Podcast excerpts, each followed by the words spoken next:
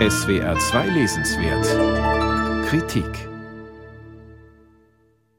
Der Weg von Mailand nach Rom führt aus der Metropole emsigen Geschäftslebens in ein Wunderreich von Geist, Kunst und deutsche Vita. So wird es oft gesehen und so sieht es auch Leo Gazzara, als er die Angestelltenwelt seines Mailänder Elternhauses verlässt, um sich in die Abenteuer des Lebens zu stürzen. Davon erzählt Gianfranco Caligaric in seinem Roman Der letzte Sommer in der Stadt, der erstmals 1973 erschien.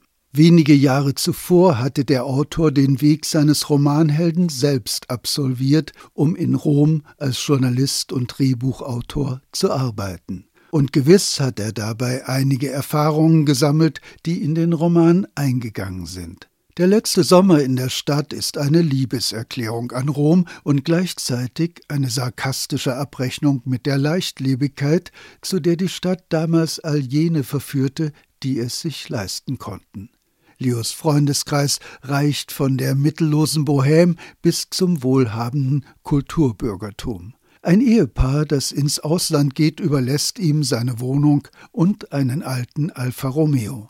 Ein Fernsehredakteur und seine Frau laden ihn in ihren Salon ein, in dem Künstler, Intellektuelle, junge Talente und alte schwere Nöter verkehren. Mit Graziano, der stets im weißen Anzug auftritt, schmiedet Leo bei zahllosen Drinks in den Bars an der Piazza Navona große Pläne.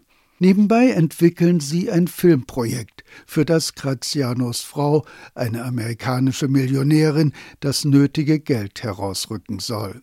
Mit der kapriziösen Ariana zieht Leo durch die römischen Nächte.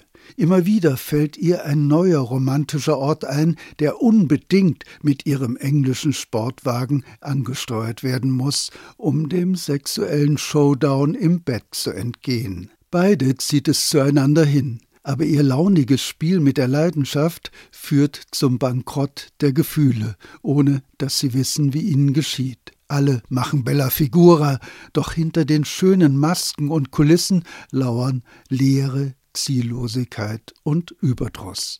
Es ist unmöglich, bei der Lektüre nicht an Filme von Fellini und Antonioni oder an die existenzialistischen Romane von Alberto Moravia zu denken.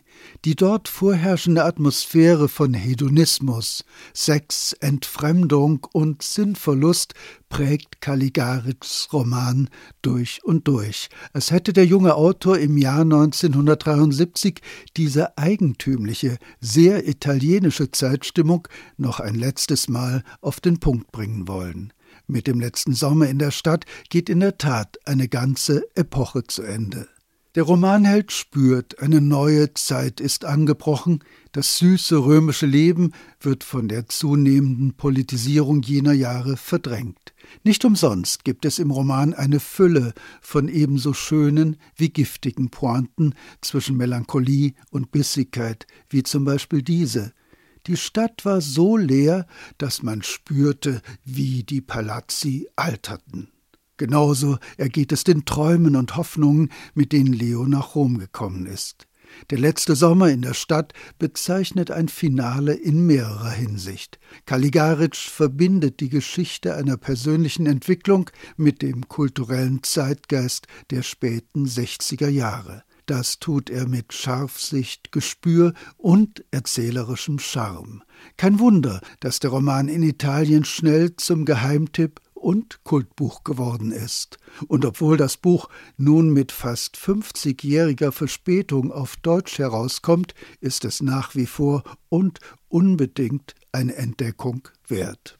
Gianfranco Caligarics Roman Der letzte Sommer in der Stadt wurde von Karin Krieger aus dem Italienischen übersetzt. Er ist im Paul Czolnay Verlag erschienen und kostet 22 Euro.